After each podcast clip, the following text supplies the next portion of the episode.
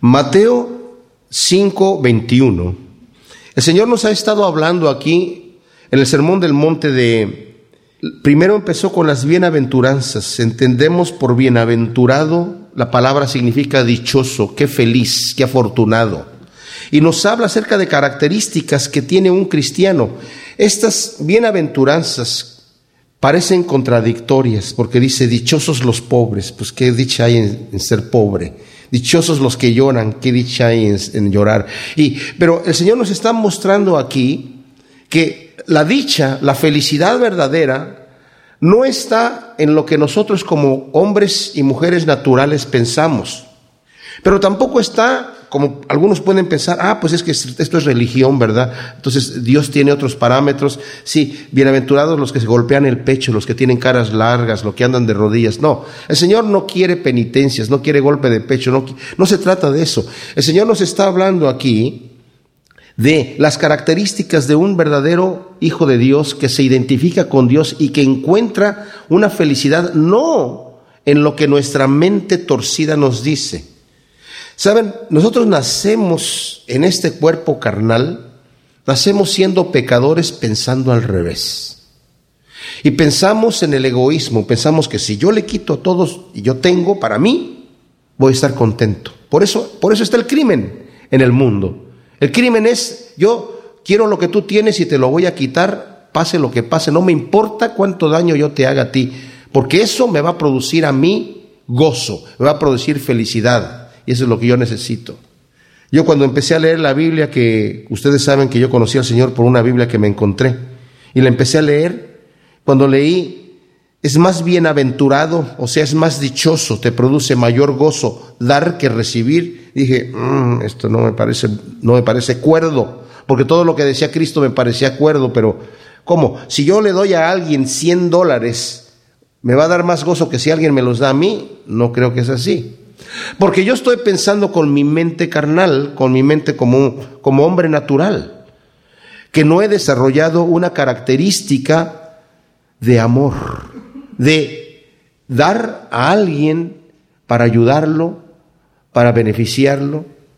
Dios vino y envió a su Hijo a morir en la cruz y como Hijo fue a la cruz a morir por nosotros y saben qué, mis amados, nadie le torció el brazo. Lo hizo por voluntad propia, porque ese era el gozo que él tenía. Dice la escritura que Cristo viendo el gozo puesto delante de él, sufrió la cruz. ¿Cuál gozo? ¿Los clavos, los azotes? No, nosotros en el reino de Dios. No nos había creado todavía, no había hecho el mundo, no había hecho el universo, y dice la escritura que Cristo es el Cordero sacrificado desde antes de la fundación del mundo. O sea, Dios planeó desde de antemano, dijo, si yo hago al hombre se va a revelar y yo voy a tener que morir por él. dijo, lo amo tanto que vale la pena. Esa clase de amor no la entendemos nosotros a menos que tengamos la mente de Cristo. Sí se puede, sí se puede entender, pero necesitamos tener la mente de Cristo. Entonces el Señor nos acaba de hablar de las características de un cristiano y nos ha dicho que nosotros también somos la sal de la tierra y la luz del mundo. Somos ese agente que el Señor va a utilizar para que el mundo no se desboque a la corrupción total. Nosotros somos el agente que preserva todavía a este mundo para que no se pudra completamente. Pero si nosotros no tenemos voz, si nosotros nos avergonzamos de ser cristianos, no vamos a tener ningún efecto. Si nosotros nos callamos porque no queremos que la gente se burle, si no queremos eh, eh, vivir una vida recta delante de los demás porque no va de acuerdo a la corriente del mundo y me van a criticar o voy a perder el negocio, no voy a tener ningún efecto. Y dice aquí el Señor, si tú eres así, no sirves para nada. Eso es tremendo. Que Dios le diga a alguien, a un hijo suyo, si tú no haces lo que debes hacer, no sirves para nada. Saben, mis amados, nosotros como cristianos no solamente es cosa de yo acepto a Cristo como mi Salvador, me voy al cielo ya estuvo listo. Yo tengo una misión aquí en la tierra que hacer. Cristo está interesado en traer almas al reino de Dios y me ha encomendado a mí y a ti esa misión. No a los ángeles. Él mismo no lo va a hacer, no lo quiere hacer, lo puede hacer, pero no lo ha determinado hacer así. Nosotros somos los agentes que tenemos que hacer este trabajo. Y si no lo hacemos, Él lo va a demandar de nuestra mano. Entonces, nosotros somos la sal de la tierra y somos la luz del mundo y necesitamos tomar, como dice Pablo en, en Primera de Corintios, tener la mente de Cristo y entender las cosas de Dios de la manera que Dios las entiende para poder ser eficaces. Nosotros somos torpes y lo reconocemos y eso está bien. Porque cuando lo reconocemos, entonces podemos abrir nuestro corazón para que Dios nos enseñe y nos muestre. Nos había dicho en el versículo 17 al 20 que Jesucristo no, dice, yo no he venido a quitar la ley o a contradecir la ley y los profetas. No he venido a quitarlo del Antiguo Testamento, sino a cumplirlo. Aunque dice que no va a pasar ni una jota ni una tilde de la ley, hasta que todo sea cumplido, aparentemente en la sección que vamos a entrar nosotros se va a contradecir aparentemente, porque vamos a decir, no, pues ahí sí va a pasar una J y una tilde, o sea, la J era la letra más pequeña y la tilde era un, una puntuación que a veces cambiaba el significado de la palabra por completo. Dice, no va a pasar ninguna de esas cosas, pero no se refiere a la letra en sí, sino a lo que la ley pretende decir. La ley nos lleva a Cristo, ¿por qué? Porque la ley nos hace desesperar delante de Dios, haciéndonos ver que nosotros somos incapaces de cumplir lo que Dios manda. Está bien sentirse incapaz de obedecer a Dios. Vuelvo a repetir, está bien sentirse incapaz de obedecer a Dios, porque en nuestra fuerza no somos capaces. Y es ahí donde nosotros llegamos delante de Dios y le digo, Señor, yo no sé, no puedo, ayúdame. Y el Señor me levanta y me, y me toma. Es ahí la primera bienaventuranza, los pobres de espíritu, los que no saben, ni tienen, ni, ni, ni, saben qué hacer para llegar o para venir delante de Dios. No tienen ninguna credencial. Entonces, nos había dicho que ninguna jota ni una tilde va a pasar, pero vamos a ver que no se está refiriendo a la letra. Y termina diciendo, porque os digo que si vuestra justicia no fuere mayor que la de los escribas y fariseos, no entraréis en el reino de los cielos. Y esto seguramente que dejó sin aliento a los discípulos, porque los fariseos y los escribas eran los que se portaban bien en la sociedad, eran los religiosos que se dedicaban a portarse bien. Y luego empieza a decir, oísteis que fue dicho a los antiguos, no matarás, y cualquiera que matare será culpable de juicio. Pero yo os digo que cualquiera que se enoje contra su hermano será culpable del juicio y cualquiera que le diga necio a su hermano será culpable ante el concilio y cualquiera que le diga fatuo quedará expuesto al infierno de fuego. Por tanto, si traes tu ofrenda al altar y ahí te acuerdas que tu hermano tiene algo contra ti, deja allí tu ofrenda delante del altar y anda y reconcíliate primero con tu hermano y entonces ven y presenta tu ofrenda. Ponte de acuerdo con tu adversario pronto entre tanto que estás con él en el camino, no sea que el adversario te entregue al juez y el juez al alguacil y seas echado en la cárcel. De cierto te digo que no saldrás de ahí hasta que pagues el último cuadrante. Fíjense lo que dice, oíste que fue dicho a los antiguos, no matarás. Cualquiera que matare será culpable de juicio. Está hablando aquí del sexto mandamiento. Pero el Señor está citando la traducción de la Septuaginta. La Septuaginta fue una versión que se hizo al griego 200 años antes de Cristo, porque ya casi nadie hablaba el hebreo después de las conquistas de Alejandro el Magno. El griego era el idioma universal. Entonces, el arameo era, era el idioma de los hebreos que todavía permanecía en la zona, pero Hubo que traducir las escrituras al, al, griego para que la gente las pudiera entender completamente. Entonces el Señor aquí cita lo que los traductores le agregaron al sexto mandamiento. Ellos en la Septuaginta dice, no matarás y cualquiera que matare será culpable de juicio. Porque en, en el hebreo solamente dice, no matarás. Ahora, el Señor después sí dice, el que derramare sangre de hombre, el que, que le quitare la vida a alguien, debe morir. No le tendrás misericordia. Era la pena capital por homicidio. Es más, después de el diluvio, el único mandamiento que el Señor le da a Noé es si el hombre derramare la sangre del hombre, morirá por la mano del hombre. O sea, la pena capital aplicada por mano del hombre. El Señor no dijo, yo le voy a quitar la vida, no, ustedes se van a encargar de aplicar la pena capital. Yo sé que este es un asunto controversial para mucha gente. El problema con no aplicar la pena capital, dice Dios mismo, cuando pone estas penas así, dice, para que la gente tema y no haga esa maldad. En la época de Simón Bolívar me dicen que durante su gobierno él imponía la pena capital por el robo. Uno podía dejar abierta su casa y nadie se metía, porque pues temían la, la pena, ¿verdad? Hoy en día, no, hoy en día no se pone la pena capital en muchos lugares y la gente continúa con el crimen y por eso continúa el crimen como continúa, porque la gente no tiene nada que temer. La gente, a veces algunos de los humanistas que han dicho, ay, pobrecitos los presos, que están muy mal, hay que, hay que darles un buen lugar para poderlos restablecer a la sociedad. Bueno, yo sé de muchos presos que han encontrado a Cristo en, en la cárcel, presos que a lo mejor deberían de haber recibido la pena capital. Si hubieran hecho ese crimen en otro estado, aquí en Estados Unidos, digamos en Miami, por ejemplo, les hubieran dado la pena capital, pero por haberlo hecho aquí en California no se lo dan. Pero encontraron a Cristo, qué bueno.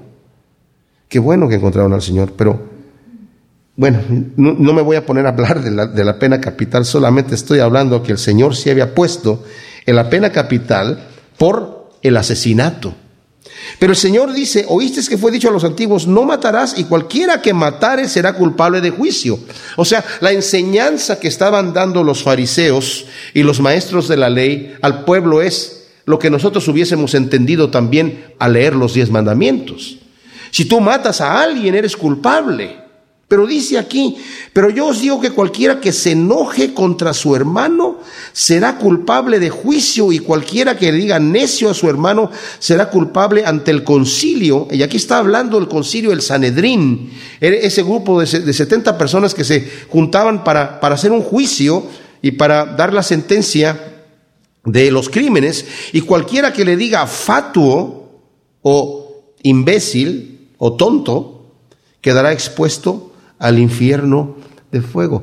Obviamente que aquí el Señor nos está refiriendo a un juicio terrenal, porque no hay ninguna corte en ningún país que juzgue a una persona y la condene por un pensamiento que tuvo, porque aborreció a alguien en su corazón. Tiene que llegar al hecho. Pero el Señor aquí nos está mostrando algo. Hay un juez que nos va a juzgar el juez de jueces, delante de quien todo hombre y todo juez va a tener que entregar cuentas. Y delante de él, con el puro hecho de odiar, yo ya cometí el asesinato. Porque dice la escritura que el pecado nace en el corazón del hombre. Y del corazón del hombre se va después al hecho. Tal vez no llegue al hecho. Y tal vez yo me sienta muy cómodo de decir, bueno, me enojé terriblemente contra tal persona, pero no llegué al hecho. Debemos entender que aquí no se refiere a cualquier tipo de enojo, porque el mismo Pablo dice, airaos, pero no pequéis. Bueno, ahí está la diferencia. Yo me puedo enojar en algún momento dado, pero controlar el asunto. Cristo mismo se enojó. Hay escrituras que dice que él se enojaba en su corazón, le daba coraje de que la gente, los fariseos, tuviesen el corazón tan duro. Cuando echó del templo a los que estaban vendiendo allí animales y cambiando monedas, tomó un látigo. No, no es como dijo una vez un, cura que le, dijo a un amigo, eh, un amigo le preguntó al cura, oye, si, Cristo era un Dios de amor, ¿cómo agarró a latigazos a la gente que estaba ahí? No, que era un látigo así chiquito de algodón y nada más para... No, si fue un látigo en serio y, pateó las mesas y estaba enojado el Señor allí. Y dijo, porque ustedes han hecho mi casa de oración casa de ladrones. Pero ¿a qué se refiere aquí? A un enojo en donde yo tengo un coraje contra mi hermano y no es un coraje, podemos nosotros de repente hablar que de repente hay una ira santa, pero tenemos que tener mucho cuidado con eso, ¿verdad? Porque el mismo Señor Jesucristo dijo a sus discípulos, a ustedes, algunos de ustedes los van a matar pensando que están haciendo un servicio a Dios. Esa no es la ira santa. La ira santa sería cuando a mí me da coraje que alguien no está, que, es, necio, que no, que no entiende las cosas que está recibiendo de parte de Dios, pero no un coraje contra la persona misma, no, no un odio de muerte contra la persona. Ustedes recordarán hace muchos años aquí en California, se hizo popular porque llamó mucho la atención en las noticias, porque sucedió no una sola vez, sino en varias ocasiones. Empezó con una sola persona que de repente en el tráfico de los ángeles, ¿verdad? Saliendo del trabajo, mató a alguien que se le cerró. Y después se descubrieron que había matado ya como dos o tres personas y luego empezaron a suceder acontecimientos parecidos con otra gente en la misma época y ya después como que se enfrió el asunto. Y, empezaron a prohibir cargar armas eh, cargadas en la, eh, que, ya era, estaba prohibido, pero lo empezaron a imponer de alguna manera. En esa época me acuerdo que salió eh, un llavero, un amigo me mostró que le habían regalado, que tenía cuatro botones, el llavero para la llave del carro. Una de ellas era una ametralladora. El otra era un, este, un rayo láser, así, ¿verdad? Y el otro era, creo que un misil. Y el otro era una bomba. Le digo, ¿y esto para qué es? Dice, para que cuando alguien se te cierra en la calle, sacas tu llaverito y en vez de que, de que, o sea, para sacar el coraje, ¿verdad? En vez de sacar una pistola, ya le das con el, con el llaverito. Pero el Señor nos está diciendo, si tienes este tipo de coraje contra tu hermano con llaverito y sin llaverito, ya estás expuesto al infierno de fuego. Lo que el Señor nos está hablando aquí es que el Señor tiene cuidado de nuestro corazón.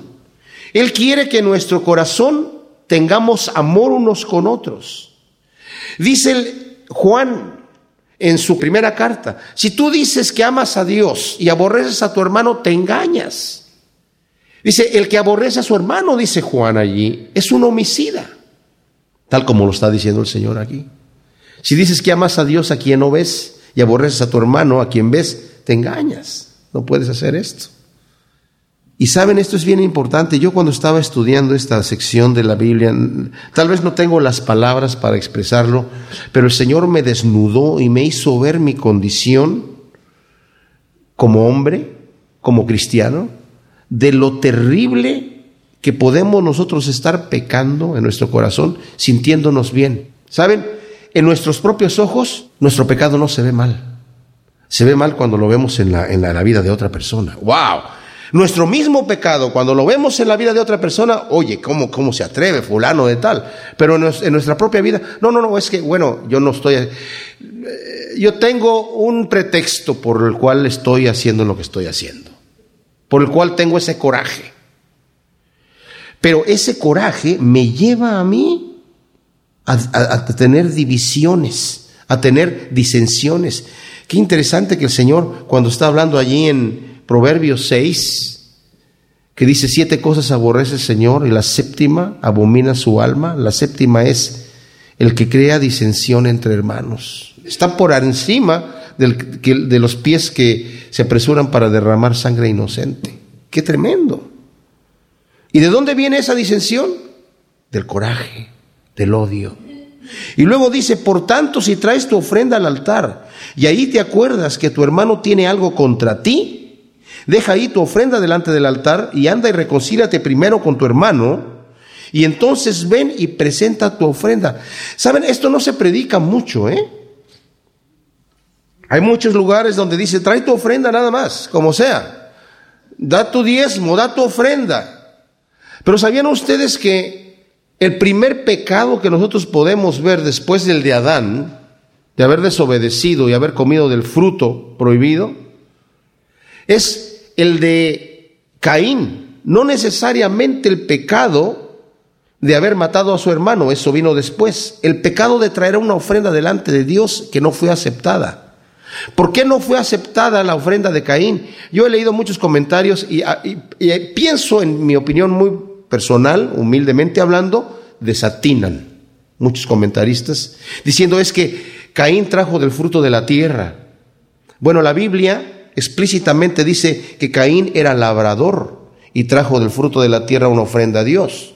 Y que Abel era ganadero y trajo de sus animales una ofrenda a Dios. Cada uno le trajo de lo que hacía su ofrenda a Dios. Y en el Antiguo Testamento hay ofrendas de animales y ofrendas de cosas de los frutos de la tierra, los dos aceptos delante de Dios. Así que no fue lo que le trajo la razón por la cual el Señor no recibe la ofrenda. El Señor se lo dice ahí a Caín. Le dice, ¿por qué ha demudado tu rostro? Si bien hicieres, no serías recibido, pero por cuanto hay pecado en tu vida, el pecado está ahí a la puerta, yo no te recibo eso. O sea, tú tienes problemas, tienes envidia con tu hermano, tienes problemas, hay pecado en tu vida y yo no te recibo la ofrenda. Qué tremendo, ¿no? Pensamos que Dios dice, ay, dame, dame, sí, sí, porque necesito. Dios no necesita nada. Y Dios no recibe mi ofrenda de manos sucias, de manos de hipocresía, de manos de maldad. Dios quiere que yo tenga un corazón limpio. Dice, si tú llegas delante del altar con tu ofrenda y ahí te acuerdas que tu hermano tiene algo contra ti, tal vez no es tu culpa. Tal vez ni siquiera es tu culpa. Porque más adelante en el capítulo 18, si tu hermano peca contra ti, dice el Señor, ve tú y arregla cuentas con él. Y si no te oye, lleva dos testigos. Y si no los oye a ellos, llévalo delante de la iglesia. Y si no los oye a ellos, bueno, ya te libraste del problema. El tipo no quiere arrepentirse. Pero aquí se refiere a algo de que mi hermano tiene algo contra mí. O sea, no solamente el Señor no quiere que yo esté odiando a otro, sino quiere que yo sea objeto de odio. No quiere que yo sea objeto de odio. Y saben, a veces, cuando tenemos un problema con alguien, si no lo solucionamos inmediatamente, ese problema se va incrementando en la mente de la persona. Cuando tengamos un problema con alguien, inmediatamente solucionemos el problema. Y ahí es se borrón y cuenta nueva. Si inmediatamente hay un malentendido, que el orgullo no se interponga para que nosotros empecemos a pensar, bueno, el tipo que piense lo que quiera. Yo, yo obré correctamente, obré transparentemente. Si el tipo quiere pensar esas tonterías, es cosa de él. No, Señor. El Señor dice, no, tienes que arreglar cuentas, tienes que arreglar cuentas con Él. Yo no quiero que Él tenga odio en su corazón por algún malentendido. Ve y habla con tu hermano. Tal vez te va a costar algo. O sea, hacer la paz cuesta. No va a ser algo tal vez tan sencillo, pero fíjese lo que dice. Después de que arregles cuentas, presenta tu ofrenda, y ya va a ser aceptada. Pero dice, ponte de acuerdo con tu adversario pronto, entre tanto que estás con él en el camino. No sea que el adversario te entregue al juez y el juez al alguacil, y seas echado en la cárcel, de cierto te digo que no saldrás de ahí hasta que pagues el último cuadrante. Si tú no arreglas cuentas con tu hermano mientras apenas acaba de suceder el asunto, ese odio va a crecer en el corazón de él de una manera tan fuerte, que te va a meter a la cárcel. Y si te mete a la cárcel, dice Señor, es por tu negligencia de no arreglar cuentas antes. Te voy a decir una cosa, no vas a salir de ahí hasta que pagues la última moneda. El cuadrante era la moneda más pequeña, casi no valía nada. Bueno, hasta que pagues lo último por no haber arreglado cuentas con tu hermano al principio. Arregla cuentas en el camino, dice el Señor. No seas torpe. No dejes que las cosas se lleven a una situación que después exploten. No aborrezcas, porque eso es asesinato. Y si lo haces así, vas a sufrir las consecuencias. En el 5.27 de Mateo nos dice el Señor, oíste que fue dicho, no cometerás adulterio, pero yo os digo que cualquiera que mira a una mujer para codiciarla ya adulteró con ella en su corazón. Por tanto, si tu ojo derecho te es ocasión de caer, sácalo y échalo de ti, pues mejor te es que se pierda uno de tus miembros y no que todo tu cuerpo sea echado al infierno. Si tu mano derecha te es ocasión de caer, córtala y échala de ti, pues mejor te es que se pierda uno de tus miembros y no que todo tu cuerpo sea echado al infierno. Aquí el Señor nos está hablando en ese sermón del monte, como dije, aparentemente está contradiciendo algo, pero no está contradiciendo lo que dice la ley, sino más bien lo está poniendo, digamos, más exigente, de una forma todavía más imposible de cumplir. La ley como estaba escrita, como la entendían los judíos, era imposible de cumplir. Pero como el Señor nos llega a nosotros a decir lo que realmente había detrás de la intención de la ley, la vemos que es imposible. Nos había dicho ya anteriormente, oíste que fue dicho a los antiguos, no matarás y cualquiera que matare será culpable de juicio. Pero yo te digo que el que se enoje contra su hermano es culpable. ¿Quién no es culpable de enojarse contra su hermano? ¿Quién puede levantar la mano y decir yo no me enojo ya? Nadie.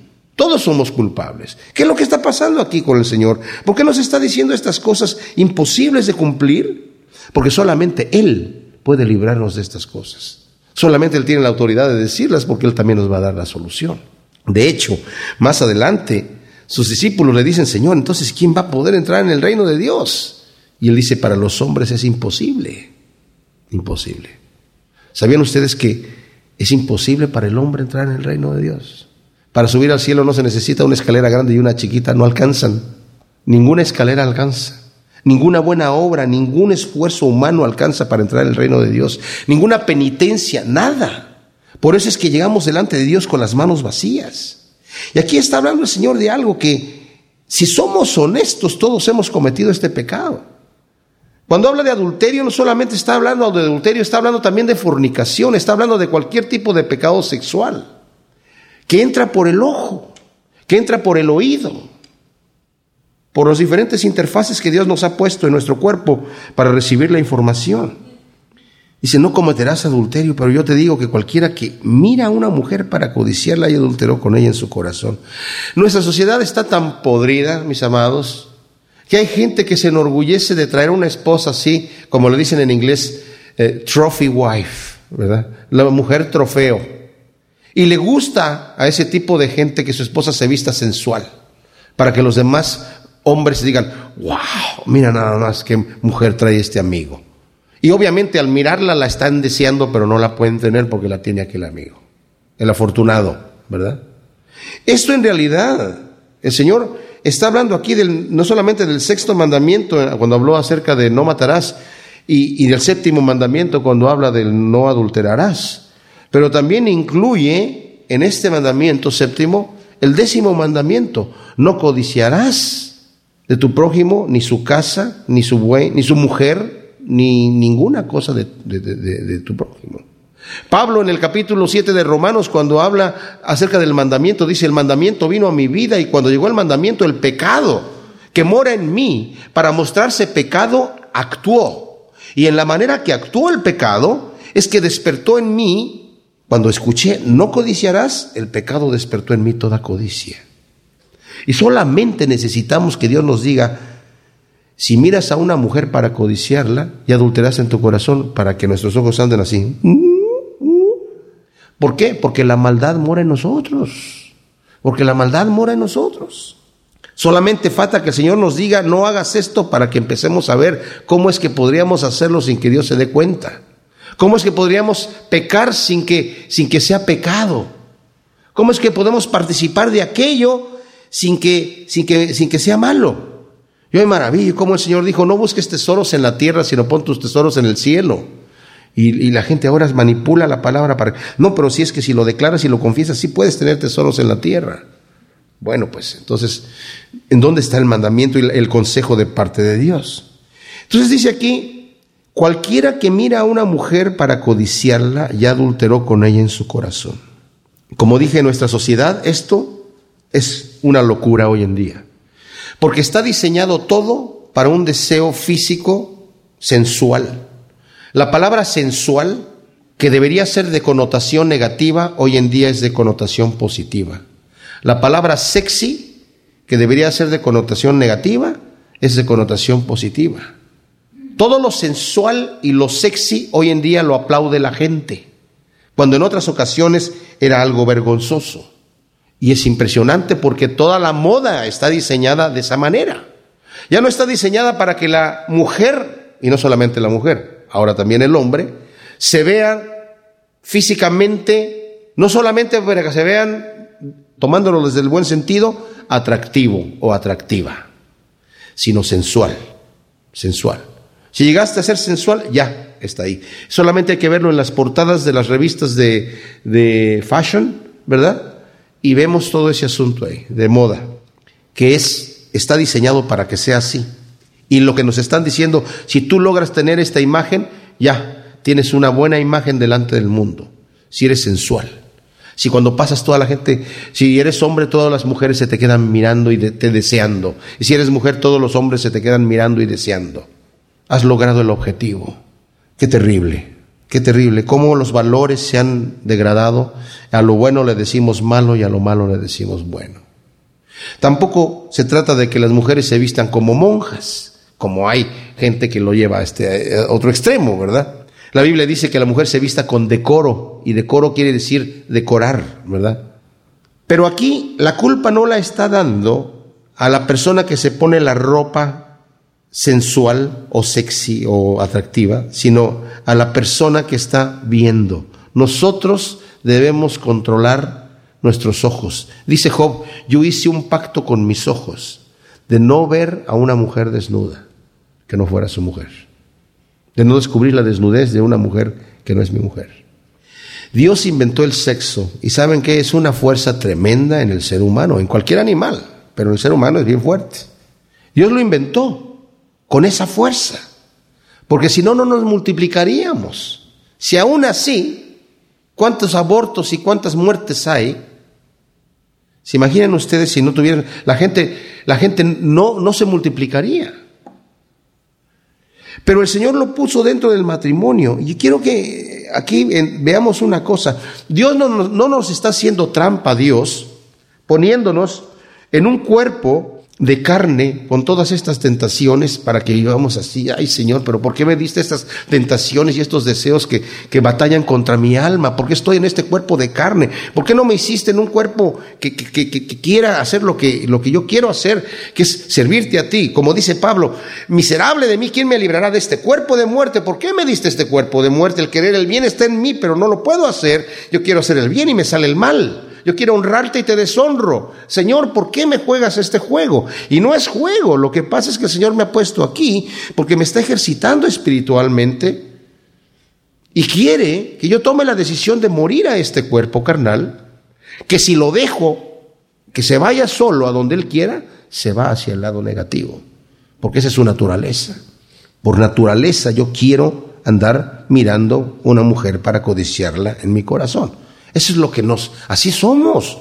Somos como seres humanos. La mujer está atraída, bueno, estamos hablando de personas mentalmente sanas, ¿verdad? Y moralmente sanas. La mujer normalmente debe estar atraída a un hombre y el hombre debe estar atraído a la mujer, porque hoy en día quién sabe cómo están las cosas, ¿verdad? También. Pero debería ser así no obstante, dice aquí que si yo miro a una mujer para codiciarla, no se trata de que yo traiga tapojos en los ojos así como los caballos, ¿verdad? Que solamente miran para adelante. No se trata de andar trayendo tapojos aquí o de ni siquiera se trata de que yo no pudiera en un momento dado ver a una mujer que pasa o una mujer a un hombre. Eh, lo digo a, los esposos y a las esposas porque de repente alguien le puede llamar la atención, ¿verdad? Y no se trata de, que, mirarla para desearla o de mirarlo para desearlo, sino simplemente le llamó la atención. Pero ¿saben qué, mis amados? Todos sabemos en dónde está la línea de mirar por mirar o de mirar para desear. Todos sabemos exactamente, por eso Cristo aquí no se puso a, a, explicar, mire, les voy a decir hasta dónde es mirar y hasta dónde es desear, todos lo sabemos, y Él sabe que lo sabemos. Y hay un detalle aquí, lo que dice aquí en adelante es algo que lo repite el Señor en otras ocasiones, pero aquí lo está poniendo dentro del contexto de los deseos sexuales. El deseo sexual, como dije, es un deseo muy fuerte. El corromper el deseo sexual en mi cuerpo es un pecado que Dios lo toma muy en serio. Yo antes pensaba en mi locura cuando recién estaba conociendo al Señor, ¿por qué a Dios le molesta la fornicación? Y lo meditaba, lo meditaba yo tratando de entender a Dios. Si dos personas quieren fornicar, no le están haciendo daño a nadie más, no le están haciendo daño a Dios, son ellos dos y ¿por qué a Dios le molesta este asunto? Hasta que leí la palabra de Dios que decía, porque ustedes son el templo de Dios. La fornicación, dice Pablo, cualquier otro pecado está fuera del cuerpo, pero fornicar y adulterar está en el cuerpo. Y Dios ha querido, el Dios absoluto, infinito, santo, santo, santo, ha querido morar en mi cuerpo. Y si yo me entrego a pasiones, y no estoy hablando solamente de que sea un fornicario y un adúltero, físicamente hablando, aquí no se está hablando de pensamientos. No digas, ay, pero bueno, es que estoy viendo la pornografía en el Internet, pero en realidad no es, son, son, son bits de información, son electrodos, son, o sea, no es, no es que haya una mujer desnuda, no, es, es una pantalla, mira, es plástico. No, no, no, no, no, por favor. Todos sabemos lo que está sucediendo ahí. Y el Señor dice, por tanto, si tu ojo derecho te es ocasión de caer, sácalo y échalo de ti, porque mejor te es que se pierda uno de tus miembros, sino que todo tu cuerpo sea echado al infierno. Y si tu mano derecha te es ocasión de caer, córtala y échala de ti, pues mejor es que se pierda uno de tus miembros, sino que todo tu cuerpo sea echado al infierno. Y otro evangelio dice, y también si tu pie derecho te es ocasión de caer, córtalo y échalo de ti. Bueno, esta imagen es una imagen repulsiva, ¿verdad? Nadie quiere ni siquiera verlo en video. El sermón del monte. Alguien sacándose un ojo. Alguien cortándose una mano. Terriblemente hay gente que, ha tenido más celo que, inteligencia y se han sacado un ojo. Se han cortado una mano o un pie leyendo estos, estos pasajes. No entendiendo que el Señor nos está refiriendo a esto literalmente hablando. Y les digo por qué. Porque nuestro ojo no tiene voluntad propia. Nuestro ojo derecho no tiene voluntad propia. No quiere decir que el, izquierdo está sometido a lo que yo quiero hacer. Estoy leyendo la Biblia con el ojo izquierdo y el ojo derecho está mirando otra cosa que no debe estar mirando. ¿Verdad? O que estoy levantando mis manos, alabando al Señor con mi mano izquierda y la mano derecha le está sacando la billetera ahí al brother, al brother que está al lado de mí. La cosa no es así. Sino aquí está diciendo, tú tienes algo en tu cuerpo que es necesario. Pero si lo estás utilizando para algo que te está haciendo daño, es mejor que no lo tengas. Voy a repetir esto porque es importante. ¿eh? No solamente es acerca de nuestro cuerpo.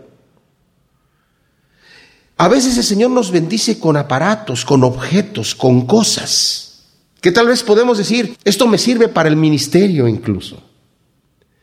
Pero si le damos un uso inapropiado, y empezamos a utilizarlos para pecar, dice Señor, mejor deja ahí ese asunto, quítalo y échalo de ti, que mejor te centrar al reino de los cielos con las manos vacías, con todos tu, tus aparatos e irte al infierno. Fíjense que está hablando una cosa bien tremendo, de irse al infierno. O sea, mis pensamientos, mi mente, lo bueno que Dios me ha dado, ¿me puede ser tropiezo? Sí, no digas que todo es bendición, aunque sea bendición. ¿A qué voy? De repente puedes que tengas un buen trabajo. Y en ese trabajo todo está muy bien, cubres tus necesidades, te están pagando muy bien. Pero le echas la culpa al trabajo porque las mujeres que van ahí se visten muy sensual. Y por eso pecas. Pues salte de trabajar, córtalo y échalo de ti, que mejor te es entrar al reino de Dios sin trabajo que con, todo tu trabajo entrar al infierno. Cualquier cosa que en tu vida te esté impidiendo, o que tú le eches la culpa a cualquier cosa, impidiendo correr la carrera, quítalo y échalo de ti. Y miren, este es un asunto bien importante porque al yo leer esto, no se trata tanto de decir, ah, ya, ya entendí, ya entendí, ya no, no, no me tengo que sacar el ojo, no me lo tengo que sacar, ni cortar la mano, ni el pie, solamente tengo que controlarlos. ¿Ok? Eso suena muy bien. Pero hablando ya en mi vida personal, yo tengo que ser sincero conmigo mismo y saber qué cosas puedo controlar y qué cosas no puedo controlar. Qué cosas sí me están haciendo daño y qué cosas no me hacen daño. ¿Hasta qué punto puedo yo continuar en la posición en donde estoy y serle fiel a Dios? O definitivamente tener que decir, ¿sabes qué, Señor? Esto yo ya no lo voy a practicar más, ya no voy a hacer estas cosas porque no me convienen a mí. Dice Pablo, todo me es lícito, pero no todo me conviene. Y lo que te conviene a ti, a lo mejor te conviene a ti y no te perjudica y a lo mejor a mí sí. Y yo no puedo engañarme, sí puedo engañarme, pero no puedo engañar a Dios diciendo, Señor, pero es que esto no es malo en sí mismo, no. Si en sí mismo, dice Pablo, en sí mismo, nada es malo. Pero es que no todos somos iguales. No todos estamos cortados con la misma tijera. No todos tenemos la, misma historia y no todos reaccionamos de la misma manera a las diferentes cosas. Por eso es que Dios no nos ha dado en la iglesia una nueva lista de sís y de nos, de cosas que puedes hacer y cosas que no puedes hacer, porque eso no funciona. Orígenes, uno de los padres de la iglesia, lo consideran padre de la iglesia en la iglesia católica y lo consideran padre, de la iglesia en la iglesia evangélica. Se hizo eunuco, se castró, porque tenía muchas tentaciones. Muchos hacían eso al principio, tomando ese versículo equivocadamente que dice el Señor, muchos se hacen eunucos por el reino de Dios. Entonces dijeron, bueno, pues va, al hacerme así, ¿será que la tentación se, se me va? Él mismo escribe y dice, eso no alivió la tentación absolutamente para nada porque la tentación era mental. ¿Qué es lo que tengo yo que hacer aquí? Analizar mi vida y darme cuenta que mi cuerpo le pertenece a Dios. Todo lo que yo tengo, todo lo que yo soy, pero sobre todo mi cuerpo le pertenece a Dios. Y en este caso, tengo que ver qué cosas estoy haciendo o me estoy permitiendo que me son ocasión de caer. Si son ocasión de caer, tengo que decir, esto ya no lo voy a hacer más, Señor. No me conviene. Pablo dice, debemos de correr la carrera como los atletas.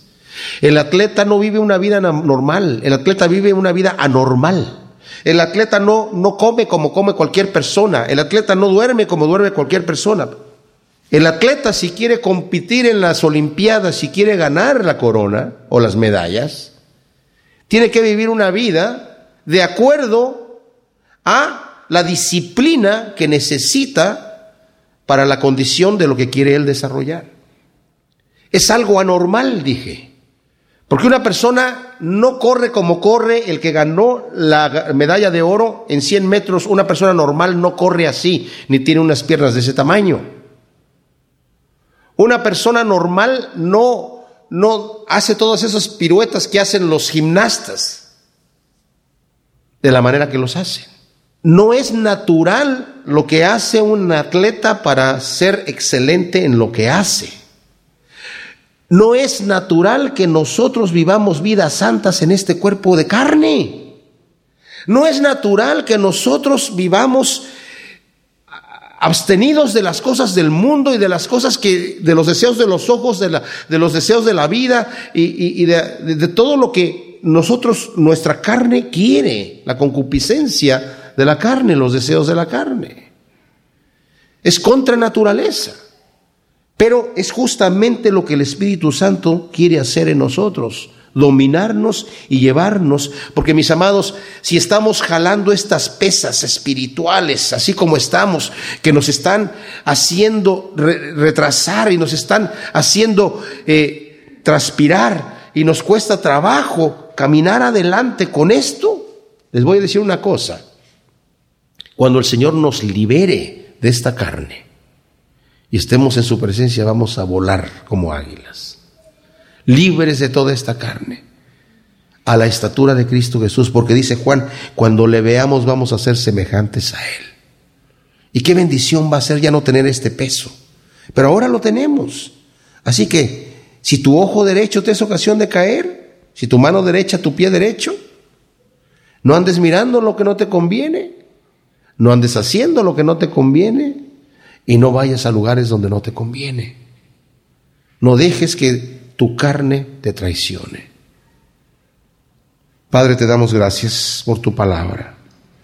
Ciertamente vemos en ella, Señor, una sabiduría tan tremenda y una dirección de parte de ti, Señor, para que podamos vivir vidas santas, pero reconocemos que somos polvo. Y ciertamente, Señor, nuestro ojo, nuestra mano y nuestro pie nos han sido ocasión de caer. Ayúdanos, Señor, a ser sabios y quitar de nuestra vida todo aquello que estorba para que corramos la carrera con gozo. En el nombre de Cristo Jesús. Amén.